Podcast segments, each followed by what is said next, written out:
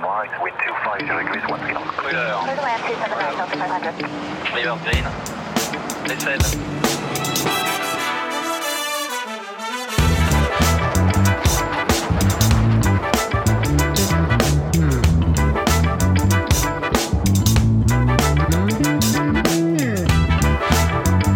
Salut et bienvenue sur l'épisode 7 de l'expérience Shiban.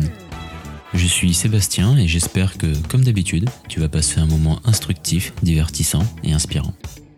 J'ai aujourd'hui le plaisir d'accueillir Louis, ancien EPL, élève pilote de ligne de l'École nationale de l'aviation civile française et aujourd'hui officier pilote de ligne ou copilote sur Boeing 757 Cargo. On abordera son expérience au tour aérien des jeunes pilotes en 2016 mais principalement nous retracerons ensemble son parcours, des classes préparatoires aux grandes écoles à son quotidien de transporteur de palettes à 80% de la vitesse du son.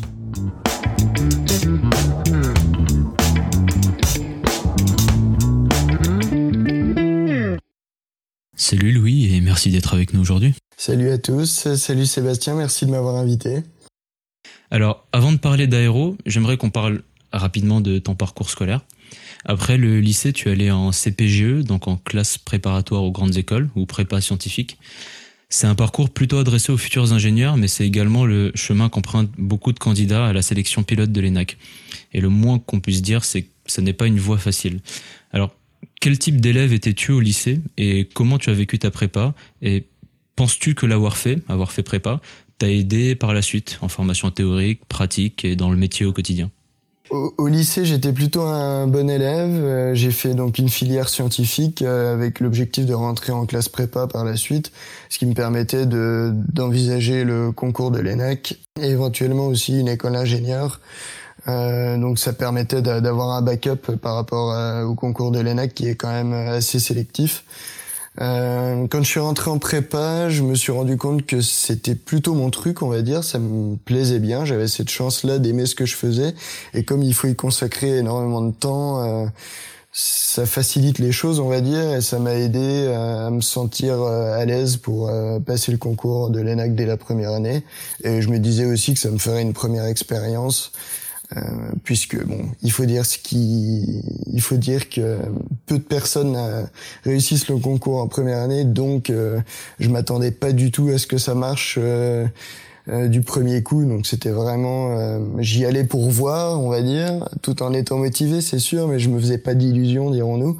Et l'idée c'était de se préparer donc au, au, vrai concours entre guillemets en deuxième année.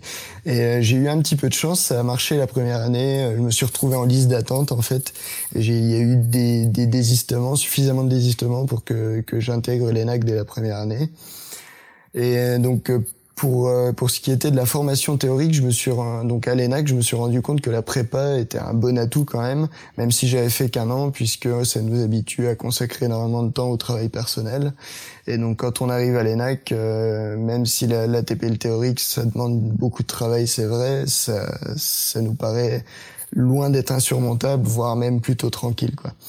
Et ensuite, en formation pratique, en formation vol à l'ENAC et dans ton métier au quotidien, est-ce que, est-ce que les, les, les, qualités que tu peux développer en prépa te, te servent?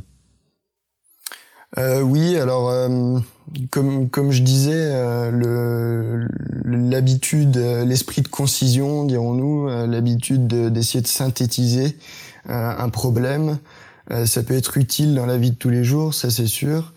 Euh, mais après, je pense que d'autres études, enfin n'importe quel type d'études supérieures euh, entraîne. Euh, c'est une histoire de maturité en fait, si si on peut dire. Ça permet de, de gagner en maturité euh, et en, en, esprit de synthèse. J'ai la chance de te connaître, Louis, parce qu'on a on a fait ensemble le Hop Tour des jeunes pilotes en 2016. Il y a quatre ans déjà, bientôt cinq. Tu peux nous expliquer rapidement ce qu'est ce tour et ensuite euh, nous parler de tes souvenirs et de ce que cette expérience t'a apporté? Donc le Hop Tour des jeunes pilotes, c'est un tour euh, aérien, un tour de France aérien finalement, euh, destiné à des jeunes. Alors il me semble que l'âge c'était 18-23 ans, corrige-moi si je me trompe. Je me souviens plus trop, mais peut-être.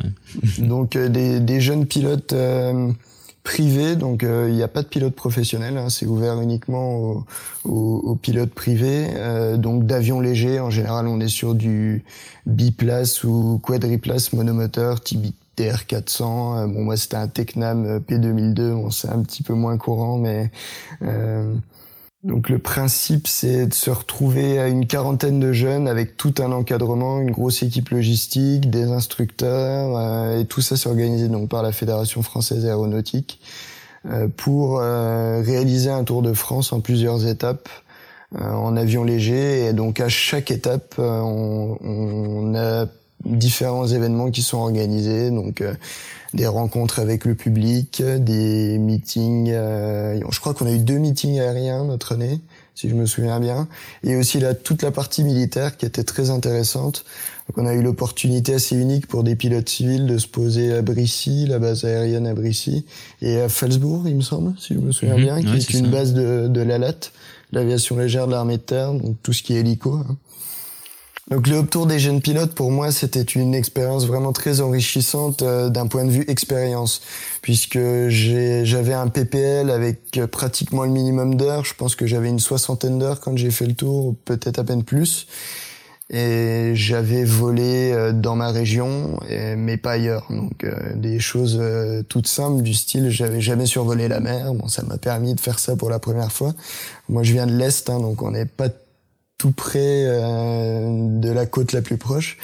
Euh, bon, bien sûr, c'est vraiment un détail. hein, d'un- D'une manière générale, euh, l'encadrement est tellement bien fait, on va dire, que on est vraiment guidé, mais on doit aussi être autonome dans le sens où quand on est dans l'avion, on est tout seul. Bon, il y a quelques vols qui se font avec instructeur, mais en général, on est tout seul et il y a tout un tas de règles à suivre. Il faut ça m'a permis de gagner pas mal en autonomie en fait je pense euh, dans ma façon de voler. Ça m'a permis euh, donc euh, que ce soit en échangeant avec les instructeurs ou avec les autres participants hein, ça m'a permis d'apprendre pas mal de petites choses qui sont intéressantes pour la suite. Euh, donc pour la suite j'entends formation professionnelle donc j'aurais peut-être une petite anecdote à donner aussi euh, par rapport au Hop Tour. Donc au retour, euh, au retour du Hop Tour. Donc là, on n'était plus en, en caravane d'avion organisé, on va dire. C'était euh, pendant le, le, le- retour vers ma base. Donc je ramenais l'avion en fait à, à Épinal de Neuville, là là où était basé mon aéroclub. Euh, je me suis retrouvé donc à, à partir. euh, J'avais un vol de deux heures, quelque chose comme ça, je crois. Donc je me suis retrouvé à partir avec trois heures d'autonomie, ce qui est à peu près la moitié des pleins sur un Tecnam, un peu plus.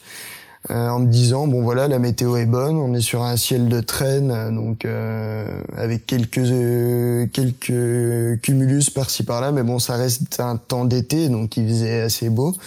Et je me suis dit bon voilà trois heures ça va suffire, j'ai pas besoin de refueler.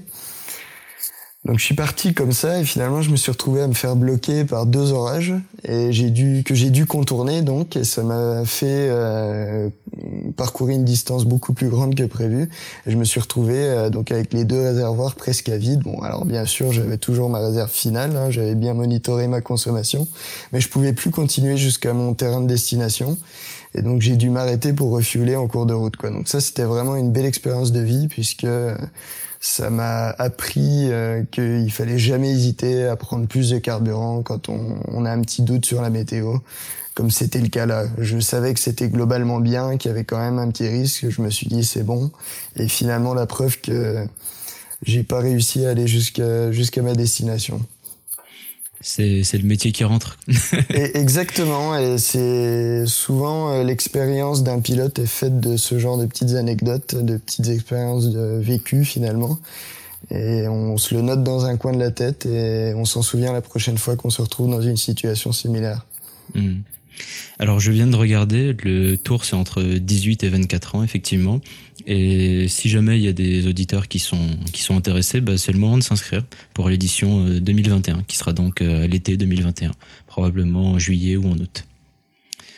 Alors euh, on rentre dans le dur du sujet, la, la formation EPL ou élève pilote de ligne de l'ENAC. Tu l'as réussi du premier coup, après ta maths sup, euh, belle performance, chapeau. Euh, il faut savoir qu'en général, donc comme tu l'as dit, plusieurs tentatives sont nécessaires pour y arriver. Alors est-ce que tu peux nous parler un peu plus en détail de, de la sélection et ensuite euh, bah, nous raconter la formation, comment elle se passe et comment tu l'as vécu? Donc la, sélection, c'est en trois étapes. Donc la première étape, c'est un écrit avec des mathématiques, de l'anglais et de la physique. Donc c'est un type d'écrit euh, assez atypique, on va dire, puisque ça porte sur le, programme de classe prépa euh, école d'ingénieur, mais euh, ça consiste à répondre à des QCM en fait, ce qui n'est pas très courant pour un concours type d'école d'ingénieur. Donc on n'est pas spécialement préparé à ça en prépa, euh, donc il, faut s'entraîner un petit peu avant d'y aller sur des QCM des années précédentes. Ça, c'était la petite particularité. C'est la petite particularité des écrits de ce concours. Et ensuite, on a donc si on réussit ce, cette étape, qui élimine, je crois, euh, quelque chose comme 70% déjà des candidats. Donc c'est c'est un gros tri déjà qui est fait. On a l'étape suivante qu'on appelle les psy 1 dans le jargon. Donc euh, c'est euh, en fait des tests psychotechniques sur ordinateur. Euh, donc à l'époque ça se faisait à Toulouse, euh, à l'ENAC. Je pense que c'est toujours le cas aujourd'hui. Donc là encore une fois, ça demande quand même de l'entraînement. Euh, je m'étais pas énormément entraîné finalement puisque la prépa me prenait beaucoup de temps et l'objectif était quand même de réussir mon année euh, avant tout finalement puisque euh, j'avais je, je, pouvais pas avoir la garantie finalement d'avoir le concours et je devais m'assurer mes arrières pour l'année la deuxième année de prépa dirons-nous. Mais finalement je pense que le fait de pas tellement s'entraîner ça permet aussi d'avoir euh, c'est paradoxal mais d'avoir peut-être un peu moins de stress quand tu tombes sur l'épreuve sur laquelle tu t'es entraîné. Tu te dis purée il faut que j'arrive à faire la performance euh, cible. Non là tu connais un peu moins l'épreuve tu vois à quoi ça ressemble mais euh, tu te donnes à fond et puis et puis voilà quoi. Ensuite, la dernière étape, ce sont les psy 2. Euh, donc c'est en, en, fait deux entretiens, si je me souviens bien, ou trois entretiens euh, qui ressemblent plus ou moins à un entretien d'embauche, couplé à un entretien de groupe, un exercice de groupe pour voir comment on se comporte euh, en groupe en fait finalement.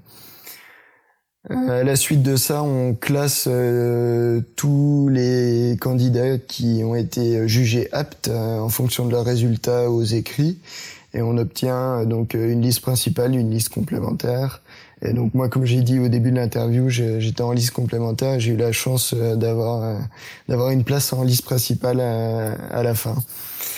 Euh, ensuite, pour la formation pratique, donc, enfin, la première étape, c'est la formation théorique euh, 9 mois ou 8 mois à l'ENAC à Toulouse, donc euh, des cours d'ATPL théorique euh, qui sont vraiment très intéressants puisqu'on a beaucoup beaucoup d'intervenants. On a plus d'intervenants, je crois, que dans les écoles privées. Euh, il y, a, y, a, certaines personnes qui viennent que pour une toute petite partie de module et qui sont vraiment expertes en la matière. Donc ça, c'était vraiment un bon point. Et on a Enfin, certes, on s'est entraîné sur les sur les banques de questions euh, pour la TPL, mais euh, ça consistait pas à faire que ça. Quoi, on avait des vrais cours, donc ça c'était vraiment bien. Et puis l'ambiance dans dans l'école d'ingénieur est toujours intéressante euh, euh, et toujours sympa, quoi. Ensuite, la formation pratique, donc ça se déroule en trois phases, quatre phases, cinq phases même, si on peut, si on veut. Euh, donc la première phase c'est le, le, vol à vue, hein, le VFR. Donc moi j'ai fait ça à Grenoble. C'est le, le, plus gros morceau en termes d'heures de vol. Hein. Je sais plus combien on faisait exactement, mais on prépare la licence de pilote professionnel en fait en vol à vue sur euh, TB20. Donc c'est un monomoteur piston à train rentrant. Donc ça commence à déjà être assez performant, mais on reste sur de l'avion léger. Euh, ensuite, la deuxième phase, c'est le, le, vol aux instruments monomoteurs, donc sur le même avion que j'avais fait à Carcassonne. Et par la suite, on a, moi je crois que j'avais fait la voltige juste après le, le, le vol aux instruments. Donc là, c'est un petit module de 10 heures qui est obligatoire maintenant, je crois. À l'époque, c'était pas obligatoire. Maintenant, je crois que c'est un module de 5 heures. Et nous, on faisait un module de 10 heures en voltige sur train classique, sur Cap 10 donc qui était vraiment très intéressant aussi, euh, avec la qualif train classique aussi euh, à l'issue, qui était donnée à l'époque, je sais pas si c'est encore donné maintenant. Et donc l'étape suivante, c'est le, le bimoteur, donc la formation bimoteur aux instruments uniquement, c'est un module assez court. Je crois que ça faisait 25 heures ou quelque chose comme ça. Donc là, c'est rapide. Enfin, l'avion va plus vite et la phase est rapide. Donc, euh, il, ça demande quand même une certaine adaptation de, de voler sur un bimoteur, d'autant plus que on va faire du monomoteur, mais sur bimoteur, puisqu'on va s'entraîner à voler sur un seul moteur. C'est une machine euh, beaucoup plus performante et beaucoup plus rapide que le TB20, donc euh, ça demande quand même pas mal de travail. C'est une phase assez dure. Hein. Je crois que la plupart des EPL euh, diront la même chose. Donc ça, ça se passe à Saint-Yan, la fameuse mec de l'ENAC. qui est finalement une très belle plateforme hein, puisqu'on a quand même deux pistes et il y a quasiment que nous qui l'utilisons avec les, avec les militaires de mémoire. Euh, le Baron, c'est un très bon souvenir pour moi. On a pu euh, aller euh, jusqu'à Prague même. On, est parti en ce qu'on appelle en découché. Donc on est parti deux jours. On a dormi une nuit à Prague. tout ça en Baron. C'était vraiment vraiment une expérience très très sympa. malheureusement, voilà, elle s'est finie assez vite. Hein. Comme je l'ai dit, c'est que 25 heures de vol. Et la dernière étape, donc c'est la MCC, la formation au travail en équipage sur simulateur à 320 euh, à l'ENAC. Je crois, je crois que je faisais partie des premiers, de la première promo à faire ça à l'ENAC. Avant, ça se faisait chez Airbus. Donc euh, sur un très beau simulateur qui était pratiquement tout neuf. Je crois qu'on faisait 60 heures de, de simu.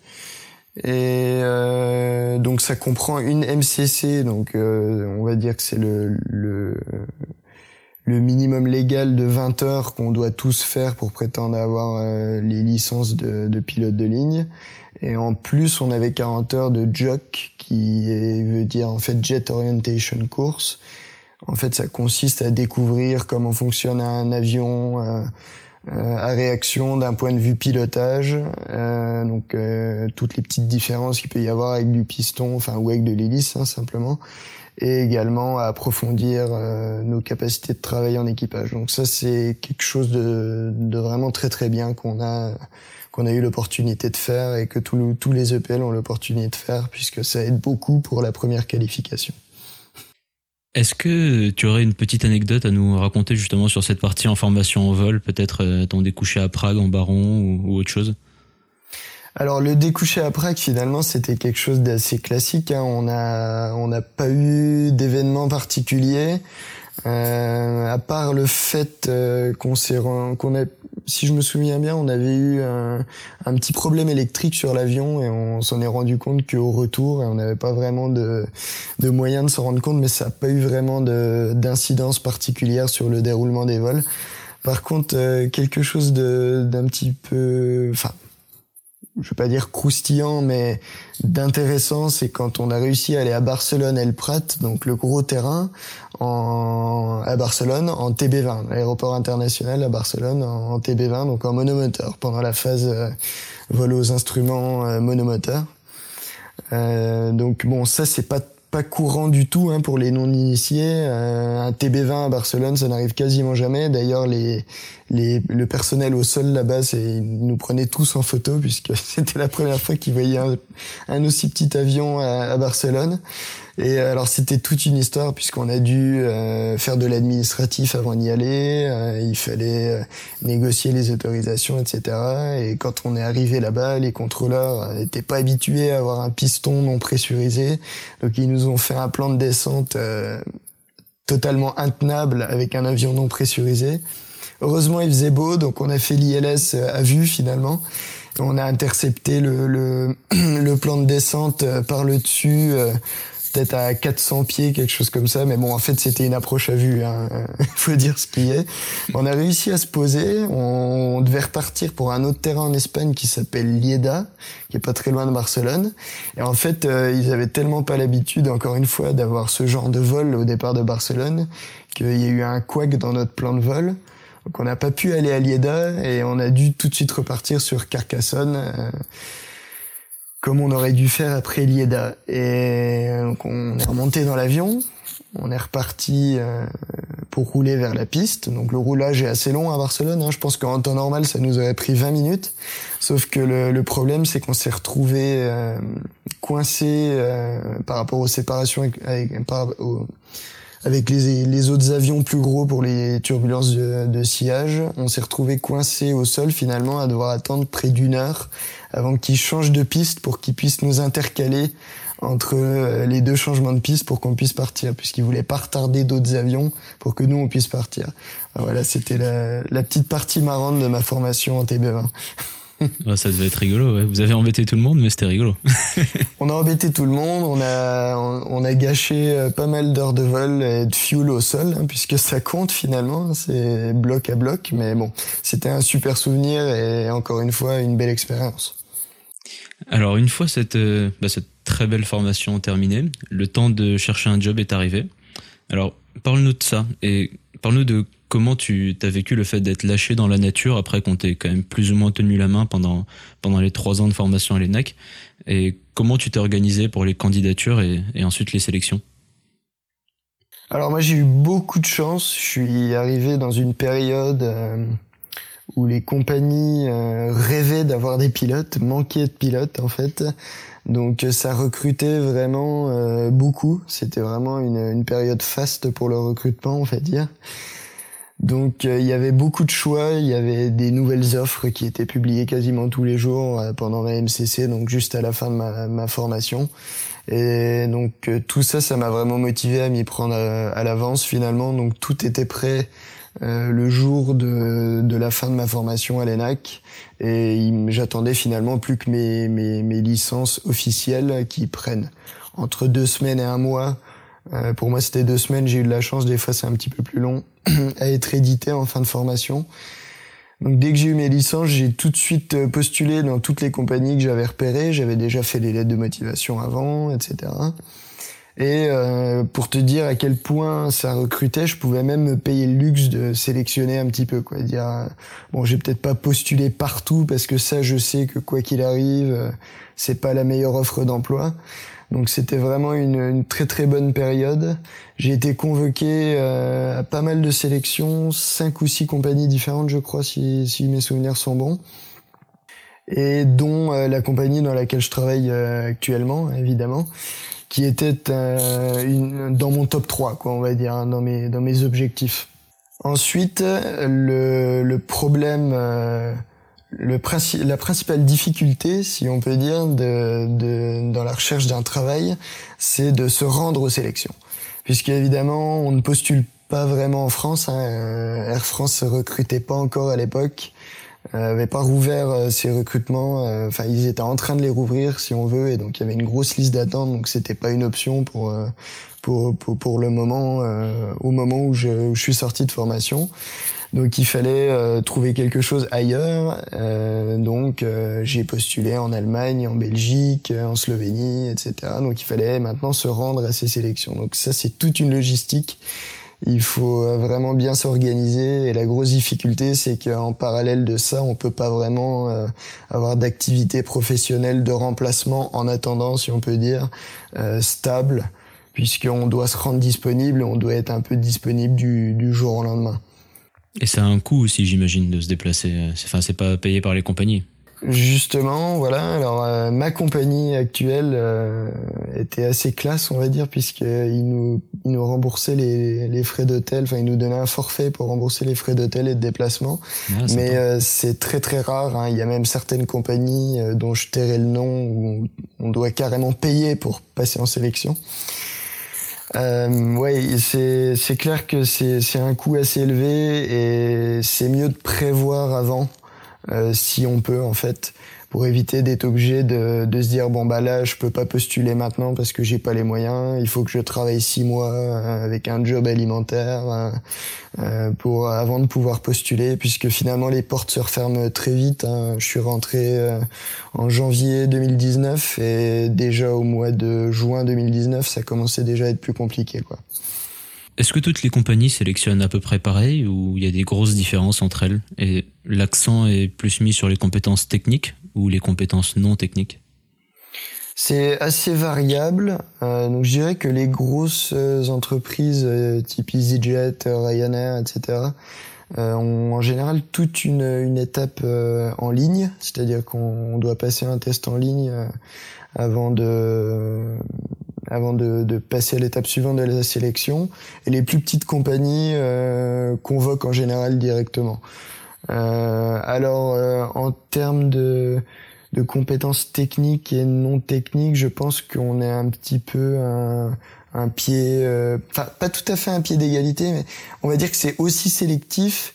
Mais pour ce qui est des compétences techniques, en général, ils vont juste, enfin les compagnies vont juste vérifier qu'on a un certain niveau, sans forcément chercher beaucoup plus loin, quoi. Par contre, pour les compétences non techniques, euh, j'ai eu l'impression, en tout cas, d'avoir été entre guillemets un peu plus cuisiné. Euh, c'est-à-dire qu'ils cherchent vraiment à voir euh, si on est taillé pour le job et si euh, si on est prêt à travailler dans un environnement dans l'environnement d'une compagnie aérienne. Et du coup, quand tu dis taillé pour le métier, c'est pour le métier de pilote de ligne en général ou pour la l'entreprise en particulier? Est-ce qu'il y a une culture d'entreprise importante et est-ce qu'ils sélectionnent dessus? Il y a clairement des deux. Hein. Euh, il n'y a pas de profil type pour, être pilote de ligne, mais il y a des qualités euh, et des compétences qui non techniques, hein, encore une fois, hein, qui vont être recherchées par les compagnies. Euh, et évidemment, il y a beaucoup de compagnies qui attachent une grosse importance à l'esprit corporate et à l'esprit euh, d'entreprise, quoi, on va dire. Alors après ta réussite à, à la sélection d'une compagnie cargo, euh, bon, tu souhaitais aller sur A300, on t'a finalement mis sur 757, sacrée machine quand même. Euh, parle-nous de la bête, parle-nous du 757 et de ta qualification dessus.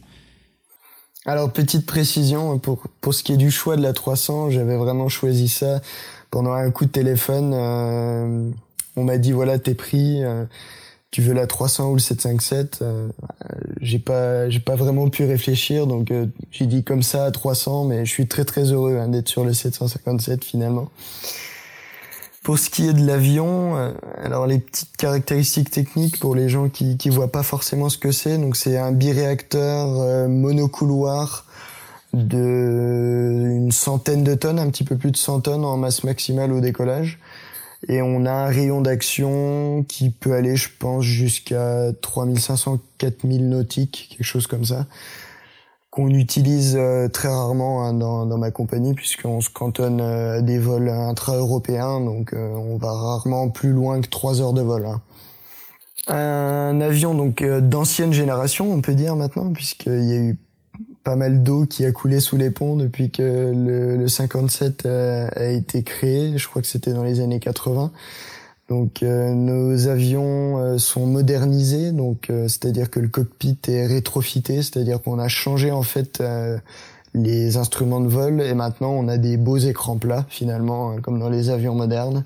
Mais ça reste un avion ancien c'est-à-dire qu'on a peut-être un petit peu moins d'automatisme un petit peu moins de système euh, d'aide au pilotage que sur un A320 ou un, un Boeing 777 par exemple ou même encore plus récent un bombardier CS Series qui s'appelle A220 euh, maintenant donc on, sent peut-être un peu plus la machine. Après, j'ai pas vraiment d'éléments de comparaison. Hein. C'est le seul jet euh, que j'ai piloté euh, jusqu'ici, donc euh, je peux pas vraiment dire voilà c'est plus comme ci ou comme ça. Mais en tout cas, les sensations actuelles sont assez proches finalement d'un gros baron. Euh, si on peut dire quoi. Bon évidemment hein, c'est différent, mais on, sent vraiment encore l'avion, si, on peut dire, surtout en pilotage manuel. Et le, le 757, c'est quand même un avion qui est plus trop, euh, qu'on voit plus trop dans, les, dans le ciel européen, enfin moins qu'un A320 ou qu'un 737. Euh, comment ça se passe pour passer une qualification dessus? Tu étais allé la faire où? Est-ce qu'il y a une différence avec une qualification sur A320 alors moi j'ai fait ma qualif à Berlin, euh, donc euh, chez Lufthansa Training. Il y avait un simulateur de 757 767, je crois qu'il n'y est plus puisqu'il était vraiment très ancien et il était un petit peu en fin de vie, on va dire. Mais il y a quand même encore euh, quelques simulateurs en Europe. il y en a un à Bruxelles, il y en a un à Francfort, il y en a un au Royaume-Uni aussi, il me semble. Donc euh, j'ai fait ma, ma qualif sur un, un cockpit classique. Hein. Donc comme euh, l'avion a été conçu à l'origine, du coup j'ai eu besoin de faire en fait une conversion pour euh, m'entraîner sur le, le, le, nouveau type de cockpit qu'on utilise dans, dans ma compagnie. Et alors c'est là où ça s'est compliqué un petit peu, puisque euh, la seule compagnie qui utilise le, la même configuration, c'est Icelander. Et donc on a dû aller à Reykjavik euh, pour faire pour faire la conversion là-bas quoi. Donc ça, c'était la, petite particularité de la qualif. Mais sinon, euh, je pense qu'il n'y a pas vraiment de différence avec un, un 320 ou un, ou un 737, hein, euh, qui sont quand même des avions plus courants, comme tu l'as dit. Ça, ça, reste un, avion de ligne, euh, un biréacteur. Je pense pas qu'il y ait énormément de différence. Il y a peut-être un petit peu moins de ressources disponibles. Par exemple, je sais qu'il est très courant d'utiliser des mock-ups en début de qualification. Donc un mock-up, c'est un, un peu comme un poster euh, du cockpit, euh, mais en 3D qui nous permet euh, de d'apprendre où se situent les commandes de l'avion en fait et d'apprendre ce qu'on appelle les flots. Les mock-ups de 757 sont assez rares, je pense, et nous, on n'a pas eu l'occasion d'en utiliser en fait, donc on a dû se débrouiller avec un simple poster en 2D, quoi. Transporter des, passagers et transporter des boîtes, bah, c'est pas tout à fait pareil. Euh, on dit souvent que les boîtes euh, posent moins de problèmes d'ailleurs, et puis elles sont toujours contentes. Alors, qu'est-ce qui change entre faire du cargo et du transport du passager? Euh, et est-ce que ça te plaît? Oui, absolument. Tu l'as très bien dit. C'est vrai que les boîtes sont jamais mécontentes. Quand on est en retard, euh, on n'entend rien derrière. Euh, c'est vrai qu'il n'y a aucun problème de ce point de vue-là. Euh, alors, il y a beaucoup de différences, hein, je pense, entre le cargo et le passager, euh, surtout au sol, j'ai envie de dire, puisque finalement en vol, euh, il y, a, y, a, moins de différence peut-être. Ça reste un, un, un 757 qui était à l'origine un avion passager qui a été converti en cargo. Donc au niveau des systèmes et du pilotage, c'est plus ou moins euh, quasiment le même avion, on va dire.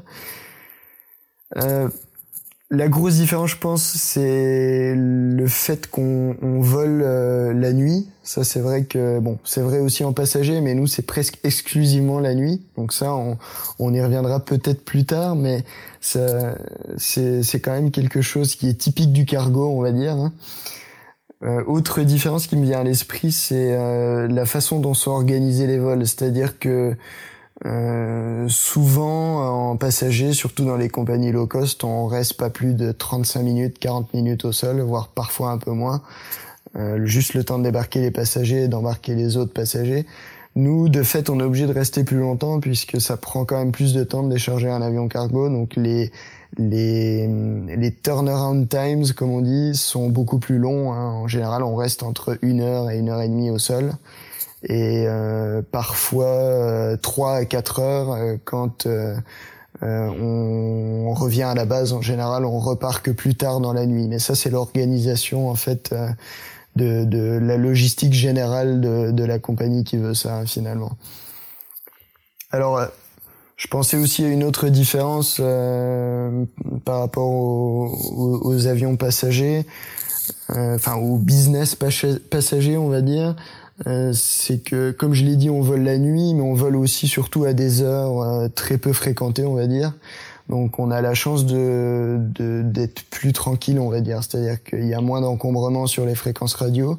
Ça c'est quand même un facteur de fatigue assez important puisque bon, on a quelques vols de jour, donc euh, je j'en sais quelque chose. Enfin en temps de Covid c'est pas tellement le cas, mais avant le Covid c'est vrai que euh, on pouvait vite être, fatigué après trois heures de, survol de l'Europe en pleine journée. Hein, ça, fait quand même beaucoup de parlettes.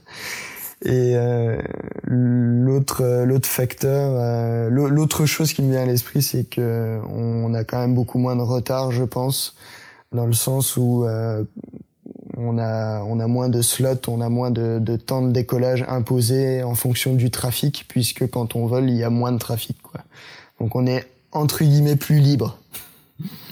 Et tu as parlé de Covid. Est-ce que tu as transporté des masques ou des, équipements hospitaliers ou des choses comme ça liées au Covid? Alors, euh, probablement. Euh, en fait, on ne sait pas vraiment ce qu'on transporte, sauf si c'est des marchandises dangereuses. on a ce qu'on appelle une, une notoc en fait. Hein. c'est une liste des marchandises dangereuses qui sont présentes à bord de l'avion et dont la connaissance est indispensable pour le, le, bon déroulement du vol en toute sécurité. Hein. Surtout aussi en cas d'évacuation ou d'accident, on doit être capable de, de dire aux, pompiers et au personnel sol euh, si on a des marchandises dangereuses. Donc à part ça, on n'a pas vraiment de moyen de savoir ce qu'on ce transporte, mais je pense qu'a priori on, on, a dû en transporter hein, puisque euh, le, le, le, business du cargo a explosé euh, à cette période, donc en grande partie grâce à la vente en ligne. Euh, qui a mis encore plus de colis sur les routes et dans les airs, on va dire. Pour ce qui est du matériel médical, euh, on n'a pas eu de détails, mais oui, il y a eu du transport de matériel, de matériel médical. Tu as parlé également des vols de nuit, beaucoup de vols de nuit, quasiment exclusivement que des vols de nuit, comme tu l'as dit. Ça a forcément un impact sur la, sur la fatigue. Alors, est-ce que ça te pose problème? Comment tu gères? Et est-ce qu'il y a des moyens d'atténuation mis en place par euh, les exploitants, mais aussi euh, l'autorité européenne euh, avec la réglementation? Alors oui, c'est sûr que c'est un rythme de vie assez particulier. C'est-à-dire que je travaille plus ou moins en une semaine on, une semaine off. Donc une semaine de travail, une semaine de repos. Je dis plus ou moins puisque c'est variable. Hein. Ça peut être aussi du 5 jours on, 5 jours off.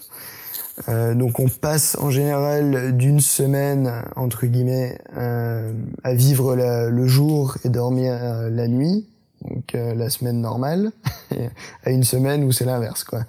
Donc ça peut être un petit peu déconcertant, mais après il faut dire quand même que sur ma flotte en particulier, on a beaucoup de temps de repos assez long en escale, puisque en fait l'avion qui arrive le matin euh, est repris le soir normalement par le même équipage donc euh, en outstation hein, comme on dit donc en escale hein, si on peut dire donc en dehors de la base.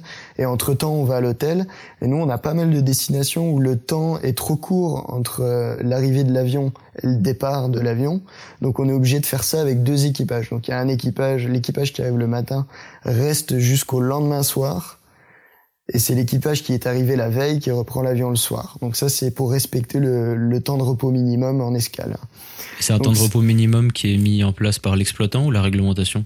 Voilà, les deux en fait. Hein. La réglementation impose et l'exploitant euh, doit donner au moins ce qui est imposé par la réglementation et ça peut être plus. Donc nous, on est au minimum légal, hein, comme, euh, comme euh, dans beaucoup de compagnies, je pense.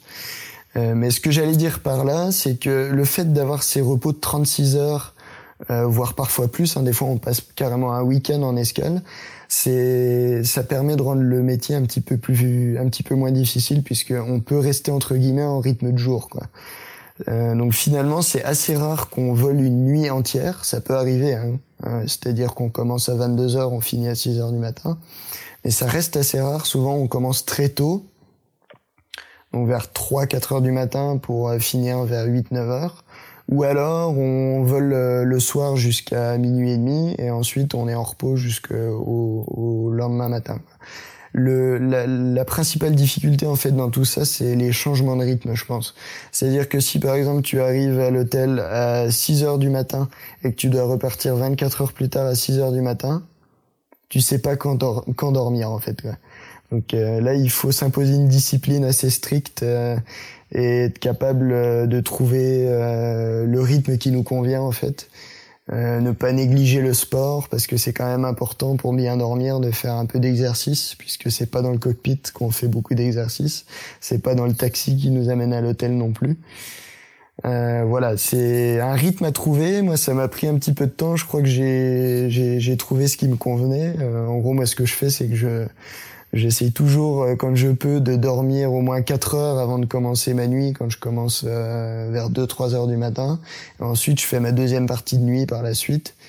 Et euh, après, ça roule comme ça, quoi. Mais c'est vrai que bon, ça, ça m'est arrivé de, de passer, euh, allez, sur 72 heures, de passer seulement 15 ou 16 heures à dormir, quoi, ce qui fait pas grand-chose. Quoi. Tu as eu un, un, début de carrière sur les chapeaux de roue? Pour, euh, pour donner du contexte, cet épisode est enregistré en, janvier 2021, mais tu es rentré chez DHL en janvier 2019, six mois seulement après ta fin de formation, et un peu plus d'un an avant que ça se casse la figure, donc euh, je parle de, de l'industrie aéronautique en, en, général. Tu avais réussi d'ailleurs une autre sélection et tu en avais plusieurs autres en cours. Alors, la question qui tue, pour euh, arriver à un aussi bon résultat, chance ou travail Ou les deux? Alors les deux, hein, clairement, euh, euh, il y a certes du travail. Euh, j'ai quand même passé beaucoup de temps à préparer toutes ces sélections, pas plus que d'autres, hein, je pense. Mais il y a eu quand même un, certain un certain nombre d'heures investies là-dedans. Après, c'est vrai qu'il y a eu aussi un gros facteur chance. Hein. Une petite anecdote, par exemple, pour pour pour DHL. Euh, j'avais en fait réussi la première étape de la sélection et euh, j'ai, je devais rappeler pour prendre rendez-vous entre guillemets, enfin pour euh, m'inscrire sur sur la prochaine section, la prochaine session de, de, sélection pour la deuxième étape. Et en fait, j'ai appelé une heure trop tard, quoi, puisque j'avais pas mon téléphone quand j'ai reçu le mail. Et donc il y avait plus de place et ils m'ont dit ah oui bah, il va falloir euh, rappeler pour l'année prochaine. Donc là à l'époque on était fin 2018 donc euh, ça nous aurait mené probablement à janvier ou février 2019. Et donc par contre ils m'ont dit on peut vous mettre en liste d'attente si jamais il y a un désistement. Donc j'ai dit oui bien sûr mettez-moi en liste d'attente il y a pas de problème. Et puis quelques jours plus tard un dimanche après-midi euh, on m'appelle voilà il y a eu un désistement est-ce que vous pouvez être là mardi? Ah. Oui. Voilà. Le, oui, évidemment. Hein, et donc le facteur chance, c'est sûr, il est là. Il est à beaucoup d'autres endroits. Euh, j'ai envoyé mon dossier euh, euh, pour la compagnie dans laquelle je travaille actuellement, hein, sans, sans connaître personne euh, finalement dans cette compagnie. Il y a personne qui aurait pu mettre mon CV en haut de la pile, on va dire. Mais il a été retenu, j'ai été convoqué, alors que d'autres ont postulé deux semaines plus tard et ils n'ont jamais eu de nouvelles, quoi. Donc oui, c'est sûr, hein, il y, a, y, a, quand même un gros facteur chance dans tout ça. Euh, finalement, après, peut-être que je me rends pas compte aussi de l'investissement personnel qu'on pourrait appeler le travail, puisque j'étais vraiment dans un mode de vie sélection, quoi, après l'ENAC. Donc, euh, euh, c'est vrai que j'investissais quand même pas mal de mon temps sans forcément m'en rendre compte à préparer tout ça. Donc bon, c'est un très bon mix des deux, je pense, euh, avec quand même euh, le petit coup de chance pour pour pour aider un petit peu le tout. Et comment tu les préparais tes sélections juste par euh, par curiosité? J'ai commencé donc euh, par un grand récap euh, de toutes les connaissances théoriques qui étaient bien bien rouillées, on va dire, après euh, la formation pratique, puisque finalement euh, il y a quand même pas mal de, de détails dont on se sert pas tous les jours et qu'on oublie assez vite. Donc ça, le, la, la, première grande étape, quoi, pour être au point euh, sur euh, sur les connaissances théoriques et euh, les questions types qui peuvent être posées finalement dans les au cours des sélections. Et puis ensuite, c'est, je vais dire, un travail de longue haleine, c'est-à-dire que c'est une réflexion sur la façon dont on va se présenter en entretien, la façon dont on va répondre aux questions type, euh, le typique euh, cite-moi trois qualités, trois défauts. bon bah ça, ça se rumine dans la voiture, avant de s'endormir le soir, etc. donc c'est c'est tout un processus. Enfin c'était tout un processus pour moi en tout cas. après bon, je ne passais pas non plus que mon temps à faire ça, mais euh, c'était euh, voilà un petit peu tous les jours en fait finalement. Et je pense que c'est comme ça qu'on arrive à se mettre dans un, un bon état d'esprit et aussi à, à se rendre spontané. Et ça, je pense que c'est assez important pour un recruteur, c'est de sentir que la personne en face est spontanée et qu'elle a pas forcément euh, tout préparé à l'avance. Que quand on lui pose une question, elle répond honnêtement et sans essayer de vouloir jouer un rôle quoi j'ai en fait entre guillemets, je me suis efforcé d'apprendre à, à ne pas jouer un rôle tout en montrant le meilleur de moi-même. Je pense que c'est un peu la clé. Mmh. Difficile équilibre à trouver, mais très important ouais, comme comme tu le dis bien. Exactement. Alors, on va, on va, ex- on va expérimenter avec euh, une nouvelle, une nouvelle section euh, sur, cette, euh, sur cet épisode que tu nous as d'ailleurs suggéré. Donc, euh, je vais te poser quelques questions. Euh, il va falloir choisir entre, entre deux réponses. Et il faut que tu répondes sans trop de réflexion, ce qui devient rapidement, d'accord? Ça marche. Alors, première question. Top Gun ou les Chevaliers du Ciel? Euh, les Chevaliers du Ciel. Ensuite, A300 ou 757 757. Vol de nuit ou vol de jour? Vol de nuit. Alors, pour la vue et, et l'heure du réveil aussi, euh, lever de soleil ou coucher de soleil? Ah, difficile celle-là. Lever de soleil, je pense. Décollage ou atterrissage Euh, atterrissage. PM ou PF PM. Alors, PM, c'est le, le pilote euh, en surveillance, on va dire, euh, dans, le, dans le pilotage d'un avion. Et PF, c'est celui qui, effectivement, est aux commandes. Donc, quand il n'y a pas le pilote automatique, c'est celui qui, qui tient le manche. Question suivante. Yoke ou side stick Yoke. Yoke, c'est donc le manche que t'as, le gros manche que t'as dans ton 757, et side stick, c'est le petit manche qui est sur le côté dans un Airbus, par exemple. Voilà, ou sur un Cyrus aussi. Ou sur un Cirrus, effectivement. Alors, euh, le pilote auto, off au minima ou au niveau 100 Ah, au niveau 100. Ah, très bien. Euh, Tel Aviv ou Lisbonne Ah, Lisbonne. Lisbonne, quand même. DHL ou Colissimo Euh, DHL, je suis obligé. Ah. Et euh, des palettes ou des passagers? Ah, des palettes. C'est Ah. pas mal, quand même. Ok. bon, ben merci euh, pour tes réponses. On se rapproche de la, de la fin de cet épisode et c'est une constante dans l'expérience Shiban. Est-ce que tu peux nous raconter une anecdote ou un moment de vol marquant, s'il te plaît? Tu as aujourd'hui plusieurs centaines d'heures sur 757 à sillonner le, le ciel européen. Il a forcément dû t'arriver des choses intéressantes, alors raconte-nous. J'ai jamais eu vraiment de- d'incident technique ou de, de soucis qui nous auraient demandé de faire un déroutement, donc atterrir à un endroit différent hein, de, l'aéroport de destination pour cause de météo ou quoi que ce soit. C'est vrai que j'ai pas fait non plus 10 000 heures de vol, mais pour le moment non, j'ai rien eu vraiment de non standard. Euh, la, seule petite anecdote marrante qui me vient à l'esprit, euh, c'est euh, un retour de Francfort. On arrive donc pour, pour, pour atterrir, donc en fin d'approche. On nous demande de remettre les gaz.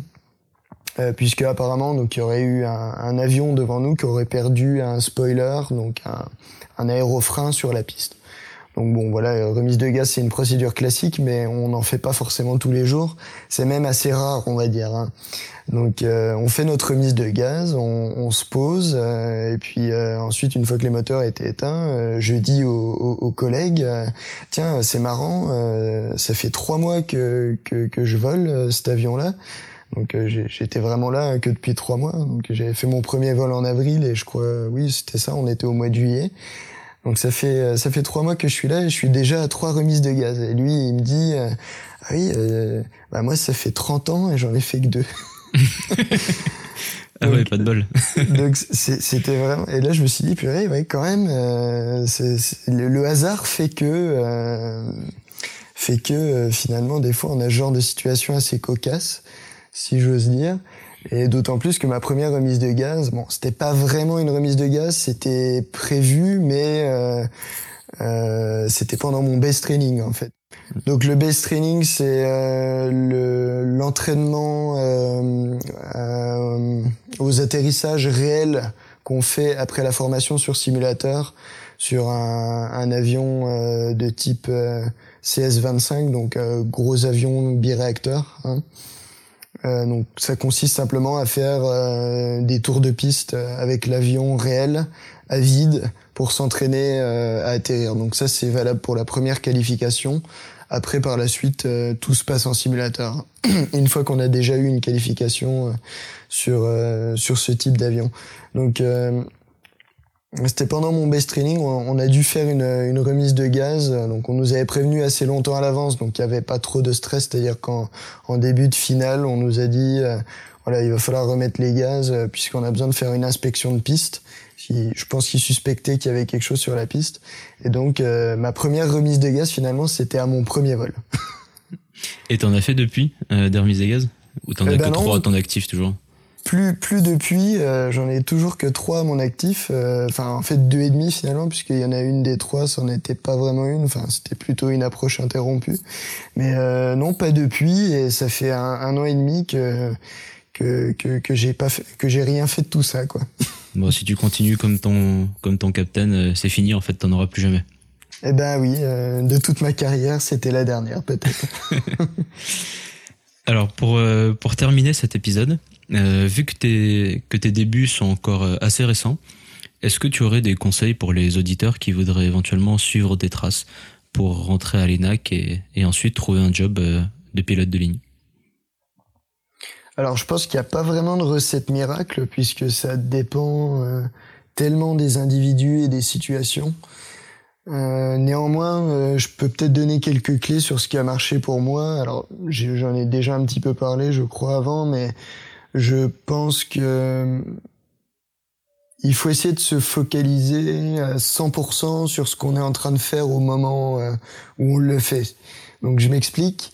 Euh, quand on est encore en prépa, il faut essayer de se focaliser à 100% sur la prépa, euh, puisque c'est ce qui va nous permettre finalement d'avoir les clés pour pour réussir et le plan A, donc devenir pilote par exemple dans mon cas, et éventuellement si ça fonctionne pas le plan B euh, qui peut être faire ingénieur ou quel, quelque autre métier ou quelque autre projet de vie quoi. Donc ça je trouve que c'est quand même important et ça permet de par la suite de, de montrer aux recruteurs donc quand on va rechercher du travail que on, on, est, on fonce pas tête baissée quoi, qu'on a bien la tête sur les épaules et qu'on réfléchit à ce qu'on fait. Euh, donc euh, pour la formation pratique, euh, encore une fois, hein, voilà, je pense que c'est important de, de, bien être, euh, de bien être euh, concentré sur ce qu'on fait. en fonction de l'expérience, on a besoin de plus ou moins de travail. Je pense qu'il faut pas hésiter aussi à demander de l'aide, soit à des collègues plus plus expérimentés ou alors directement aux instructeurs. Euh, voilà, speak up, hein, comme on dit. Il faut, faut jamais hésiter à dire quand il y a un problème, et ça c'est valable euh, tout au long de la vie et dans tous les domaines, hein, je pense. Euh, pour ce qui est de la recherche de l'emploi, euh, je suis toujours encore sur ce, cette idée de 100%.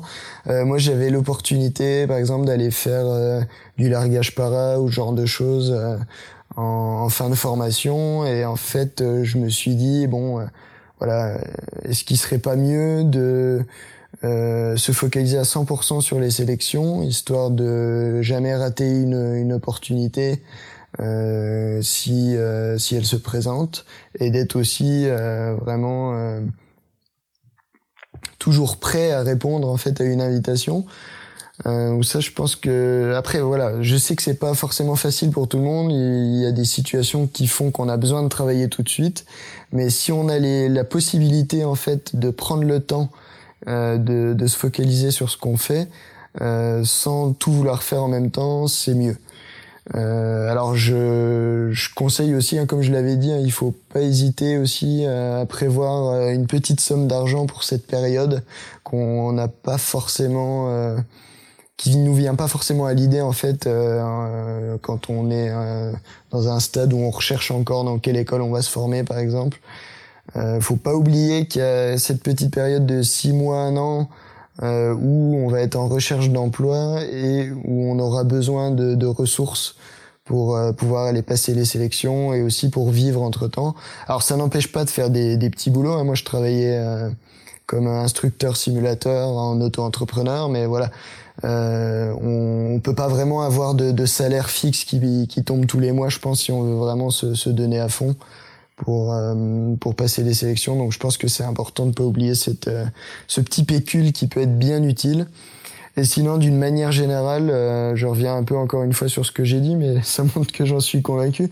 Je pense qu'il faut essayer d'être soi-même en, en, permanence et pas vouloir jouer un rôle, que ça soit dans le cockpit de l'avion léger pendant la formation initiale, que ça soit euh, pendant une interview pour euh, une sélection pour rentrer en compagnie aérienne ou que ce soit dans le cockpit euh, une fois que le, but est atteint, être soi-même, être humble et être conscient qu'on reste humain et donc faillible.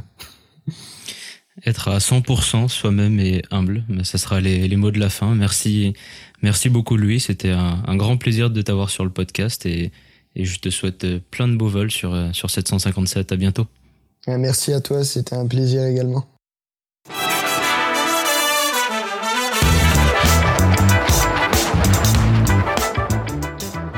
J'espère que l'épisode d'aujourd'hui de l'expérience Shiban t'a plu.